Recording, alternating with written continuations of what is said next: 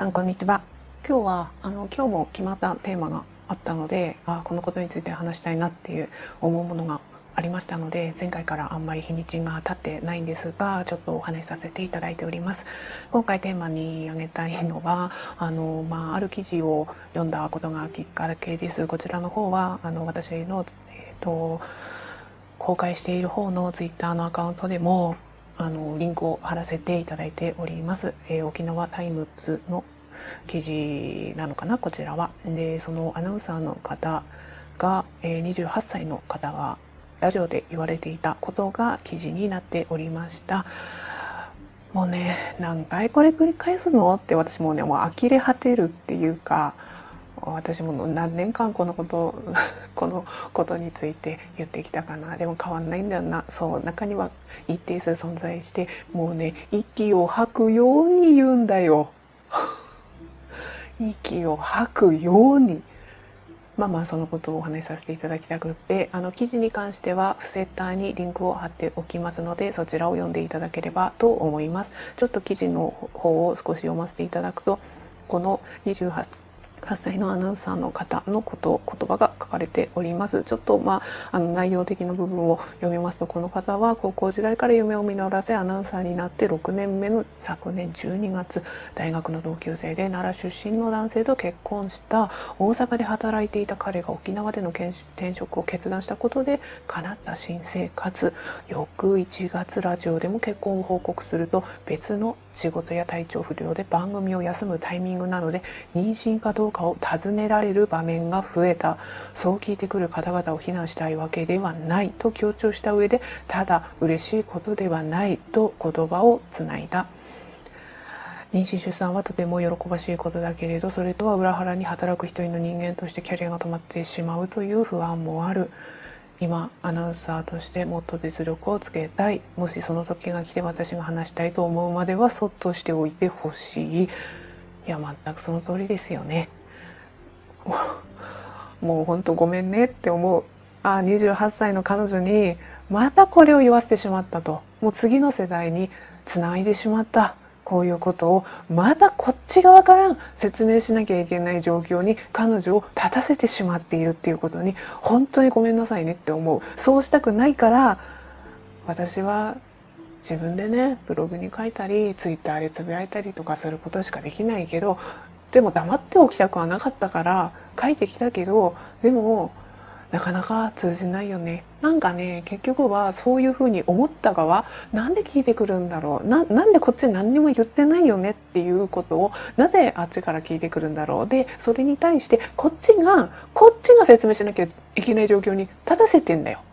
その私は立たすなって言ってんだけどわかんないんだね。本当にがっかりする。笑い事じゃないけど本当にがっかり。するんだよ。で私もまたこういう記事を見てあ何回私これこれからもまた10年後も同じようなこと言ってんのかな10年前も思ってたけど10年後も同じようなこと思うのかなって思うと本当に悲しくなるんだけど悲しくなるけど言っていくしかないから言いますよ。だってとど止めつないでほしくないものこういうこと。まあ私ツイッターの方に書いたんですよね。こういうことも非対称なんだよ。男性が仕事を休んだとしてもおめでとうとは聞かれない。しかも言う側は言う相手は悪気がない。心の中で人が何を思うかは自由だけど息を吐くようにその言葉を言う人は一定数存在している。そのことのおかしさに気づく人が増えればいいなと思うよ。っていうふうに書きました。うんあのまあでもこれの言葉を補足しますとあのね男性って一枚岩じゃないというかみんなグラデーションありますからね。本当にねピンとこない自分の妻がそういう眼差しに立たされてるっていうことに気づかない男性もいるからそれがわかるからそれは前の私33回目の配信でも言ったようにあのスンジュンみたいなタイプの男性ですよね。ああいう男性は多分わかんないですね。あのもしあのスンジュンみたいなタイプがその先に結婚したとして妻がそういう感じの言葉がけを受けた時にまあその続きでも私言ったんですけどね、いや気にすることないよとかって言うんですよ。もうそこまでも想像して腹が立って、腹が立ってるからこういう書き方をしました。一方で男性の中にもグラデーションがあります。寸上みたいなタイプの男性もいれば、全く違うタイプの男性もいます。それはね、ほんと白と黒ぐらいなあのバリエーションがあるわけですよ。グレーかな、うん、グレー。あの限りなくライトグレーに近い人もいれば黒に近いグレーって色違うじゃないですか。その辺りの濃淡は人それぞれあって何が言いたいかっていうと男性の中にもこういう感じでやっぱりえーと、嫁子供を養って一人前みたいな感じのことを言われる人もいるんですよ。だからその上の世代とか。いやでもそれは男性とも限らないですよね。女性の方から言われる可能性もありますよね。どうなの？みたいな感じで。言われる。あのだから男性が「いやお前妊娠しないの?」ってことの趣旨では言われないですよでもそうじゃなくて男性は多分子供を持って一人前っていうところがあだから養って一人前みたいな感じのあそれもね時代時代錯誤だよ今の社会とはっていうことはもちろん重々分かった上でその辺のグラデーションっていうのはあるのでそこに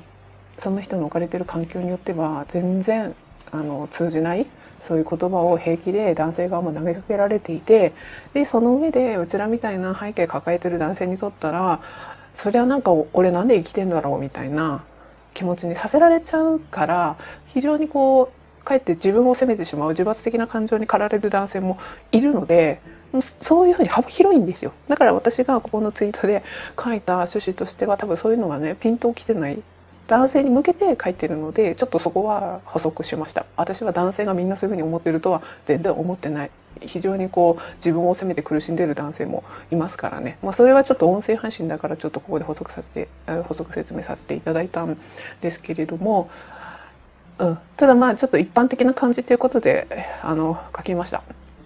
一般的なタイプっていうかえっ、ー、とねだから分かんない男性が本当に厄介なんですよ。本当に。でそれが自分の夫だったりするんですよ。でうんそうねなかなか、うん、だからあのそれはなかなか通じないっていうのは私前回の33回目の配信で言ってますのでまずそっちを聞いていただいた方がいいかなと思うんですけれどもまあ私のつぶやいたことをちょっとあの続きで言いますね。自分の妻はそういう眼差しを浴びているかもしれないよ。これは職場でのことだったけどこれはっていうのはさっきの記事のアナウンサーの方の話は職場で職場でっていうか職業上ってことか。アナウンサーだからあの別にその職場の同僚がいてきたとかそういうことではなくってそういうふうにあのテレビにテレビラジオとか立つ側だから、えー、そういうところ視聴者の人とかになんかコメントとして飛んできたりとかある立場ですからね、まあ、そういうところもあるんだろうなと思うが一方であそれはそれであって一方で例えば心臓部の集まりとかでもあるよね。別にあのカメラの前あとラジオのマイクの前に立つ仕事じゃなくったって一般的にももうこういうことがもう繰り返されてるんだよ。そうそれが本当にどうにかなんないのって思うからずっと話をしているってそのことを聞かれて聞いてくれてありがとう。嬉しいと私は全く思わない。土足で家の中に踏み込まれた気分だよ。それを伝えたいわけですよ。あの息を吐くように聞く人にあんた土足で家の中踏み込まれて嬉しい？って私は言いたい。言いたいんだけどここでもその先につないだんだけれども言いたいんだけれどもあの何て言うの？相手との関係性があるからこそそういうふうに言えるわけないじゃん。いやあなたそういうふうに言ってますけどそれって土足に家の中に踏み込まれるようなものなんですけれどもそういうことまで考えてお話しされてますか？なんて面と向かっては言えないしアナウンサーの人が何かしらコメントをもらった時にそういう言い回しをしたらなんだこの生意気な女みたいになるんですよ。そこまでもわかるからななんていうかな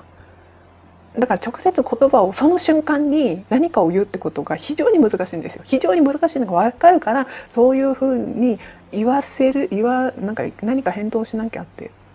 思わせるあのなんていうか状況にさせないでって言ってるんですよ。それをねさすんだよ。そうさせるんだよ。でなおかつ今までね私がここ10年間定点観測してきてこういう話が出てくる時って「いやなんか今日天気がどうですよね」みたいな感じでね言うようなもんだよとか「まあまああと気にしないで」みたいなそういう感じでなんていうかなそれが対処法とかアドバイスとかそんなもんだよみたいな感じでなんか問題をね小さくするような感じの返答っていうかアドバイスっていうかそういう記事とかなんかそういうのも見てきたんですよね。で私はそれはそれはもう時代錯誤だよっていうことも言っていきたい。要するにその次のあのツイートでつなげたんですよね。言われた側の捉え方の問題にさせちゃうんですよそういうふうにするのは。気にしすぎだよとかそういうこともそうですよね言われた側がの受け取りの問題にしてるんですよいや違うよってそうじゃなくてこれからは言った側が失礼なんだよって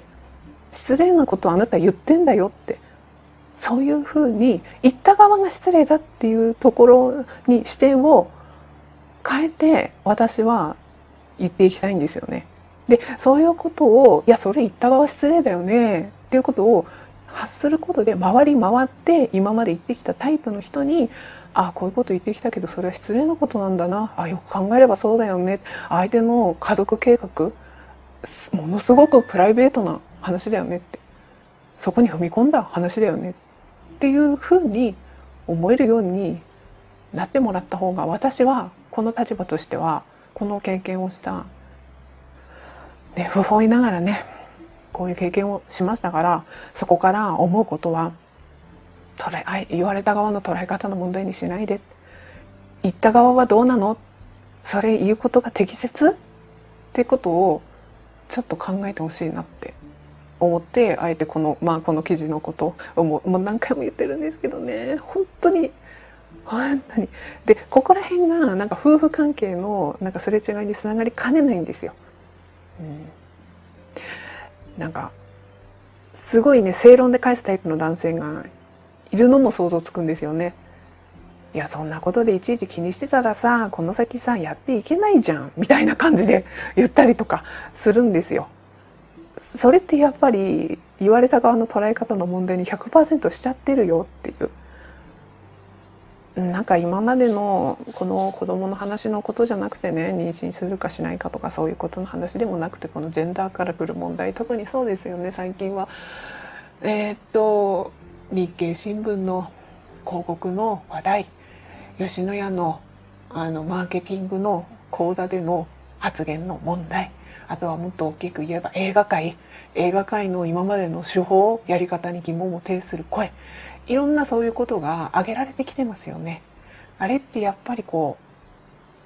うだから今までそういうものだからそれでよかったじゃんみたいなあの吉野家の発言だってあれであははってやってやり過ごしてそれでなんか連帯感を生んでそれでなんとなくやれてこれてたじゃんみたいなそういうことがあってきてでももう時代は違うんだよと。そうじゃないんだよって。いやその陰にはさひたすら足踏み続けられてきた人たちがいてその人たちのこと見えてないんでしょ？見えてないからいや今までやってきても大丈夫だったじゃんみたいな感じで言えるんだよね。いやそういうのも変わってきてるよ。いろんないろんな背景は違ってもそういうことで変わってきてるわけだからこのあのそのねえーと、結婚した途端に、まあ、もしくは女性側のある程度の年齢が適齢期と言われるような年齢になった時にこういう言葉が本人が何も言ってないのに 外野から投げ込まれてくる状況そそれが投げ込まれてくると本人は何かを答えざるを得ない状況に立たせられるんだよ。その立たせること自体どうなのっていうことを私はそこに対しておかしくないですかって言っていきたい。私ちょっとここは深くはあのそのシーンとか見てないので分かんないんですけどあの加藤綾子さん？アナウンサーの？加藤綾子さんがさんまさんとの会話でえー、なんだっけ？あのその仕事を辞めるっていうその番組を辞めるってなった時にさんまさんが「あ妊活か」みたいなことを突っ込んだみたいなニュースをちらっと読んだんですよね。ちょっと文脈がわからないのであの何とも言えないんですけど、まあ、それがそうだったとしたらあのそのご本人が何も言っていないのにいきなり妊活かみたいな感じのことをさんまさんが言っていたんだとするならばそういうところですよ。何も本人言ってないのになんでそのことに対して何かしらその場を丸く収めるような言動をしなければならないじゃないですか。それをご本人が言いたかったか言おうと思っていたのかそれとも何もそれを考えてなかったのか言いたくなかったのかそれもわからないわけででもなんでそんな踏み込んだことをあえてテレビの前で言うのっていうこともうそこがちょっとあの、うん、その場面とかをしっかり終えてないのでちょっと文脈違っていたら申し訳ないんですが、まあ、構造としてはそういう突っ込まれるような状況に女性が立たされるっていうのはありえるなっていうふうには思ったのでちょっと今ふと思い出したのでこのお話をさせていただきました。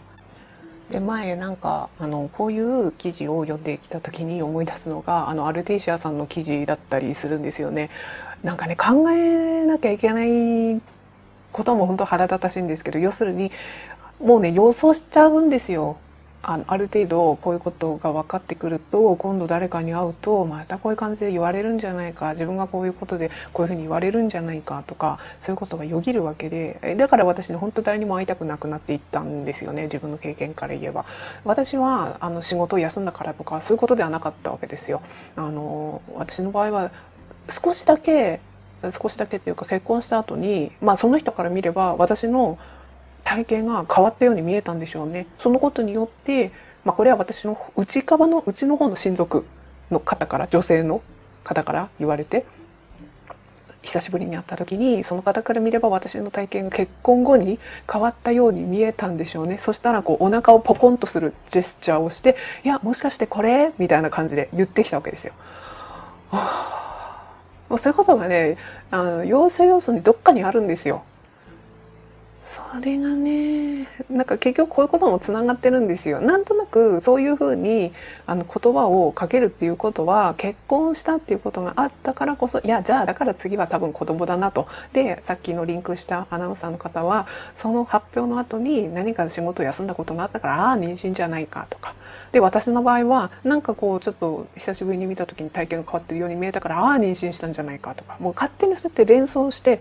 しかもそれをいや思うのは自由だって私ツイッターにも書いたんですけどそれを息を吐くように口から出す人がいるっていう。それが問題であってであのこういうことをね思っていくとあのアルテイシアさんが前に、まあ、いろんなとこでね書いてたりするんですよね。あの対処法的なところ。なんで対処法をね考えなきゃいけないんだっても思うんだけどそれも思うんだけどでもあの、まあそれをね自分が身を守るためにそれができるかできないかをわからないにしてもあこういう対処法もあんだあるんだなっていうふうに思っておくのも大事かなって思ってなんか私が思い出すのはあのアルテーシャーさんが言ってたのプーチン顔 よくなんかこう笑ってやり過ごすみたいな感じであるんですよね。で反射的にそれは身を守るために身を守るために反射的に笑顔を作る癖が私の中にもあるわけですよ。内在してるわけですよ。あの変にねその人のその後の関係性を考えた時に変な感じにするよりはって思ってそういう風になってしまう。だけど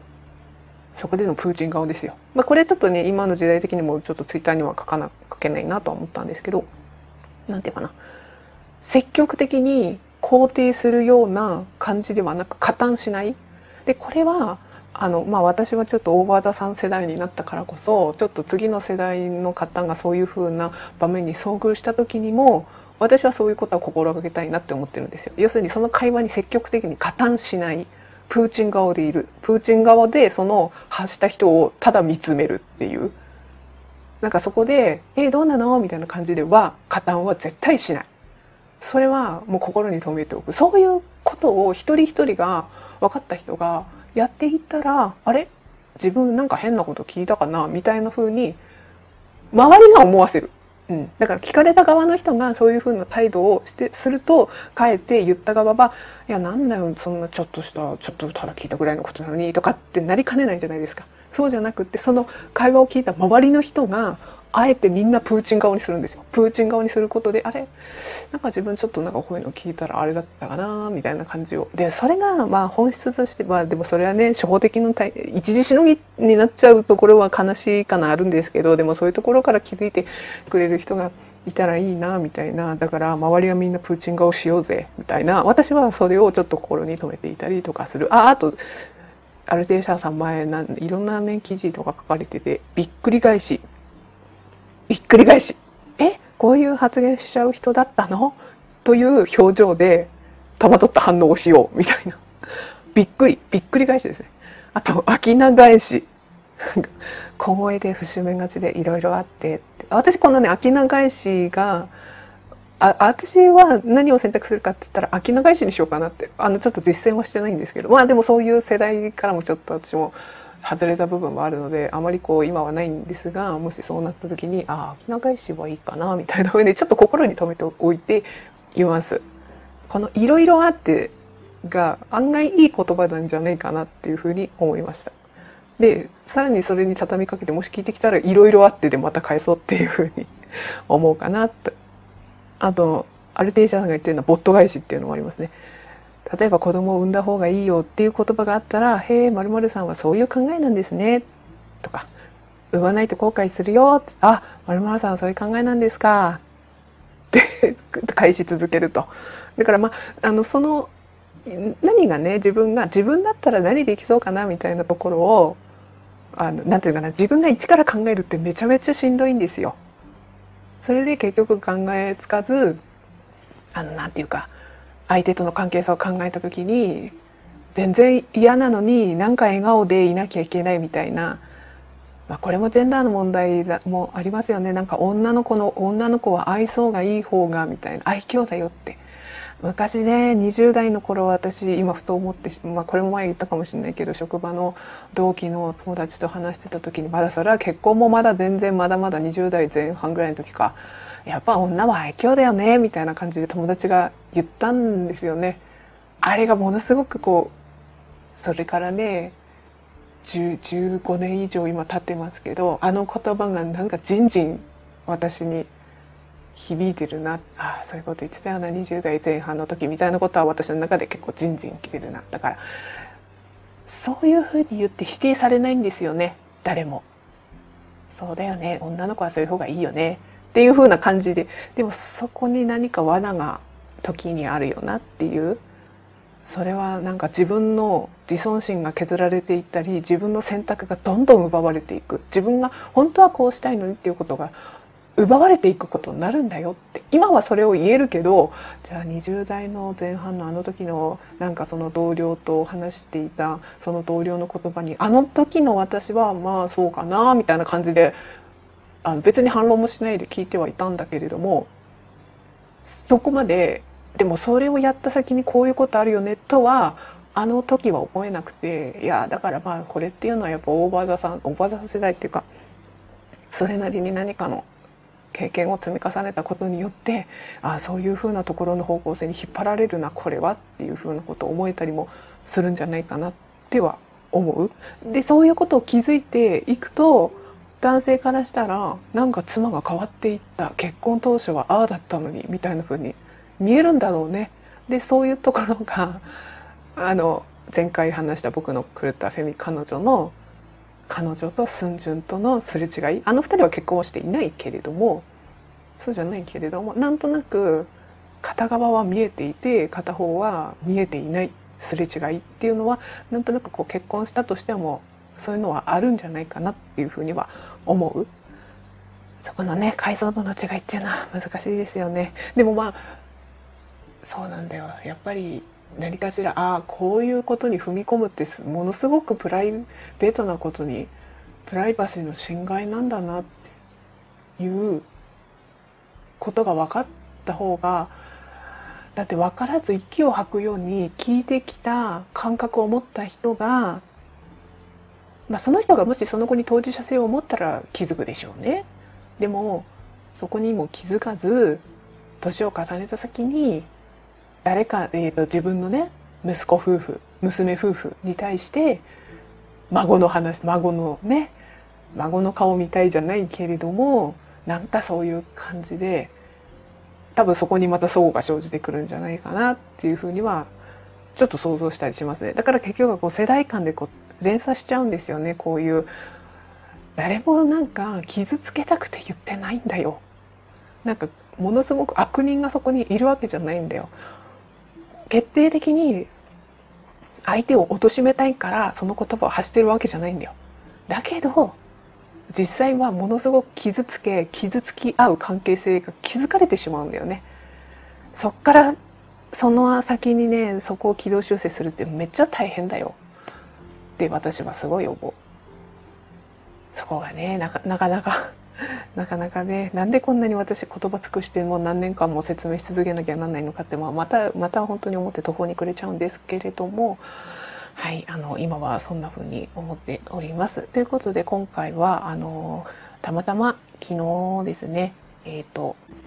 えー、アナウンサーの方があの結婚後にあのラジオを休んだ時におめでたじゃないの？って言われることが結構ある。そのことに対して思うことをお話しされていたという記事をたまたま読んだので、まあ、それに関して思ったことをいや28歳の女性にも次の世代にもまたこういう話を言わせてしまった。うんって。またか。みたいな。なんかどうにかなんないかなって。まあでもそれをねどうにかなんないかなってもう言い続けるしか私はできないのでそのことを改めて収録に撮らせていただきました。また気になることがありましたらこのようにお話しさせていただきたいなと思っております。聞いていただいてありがとうございました。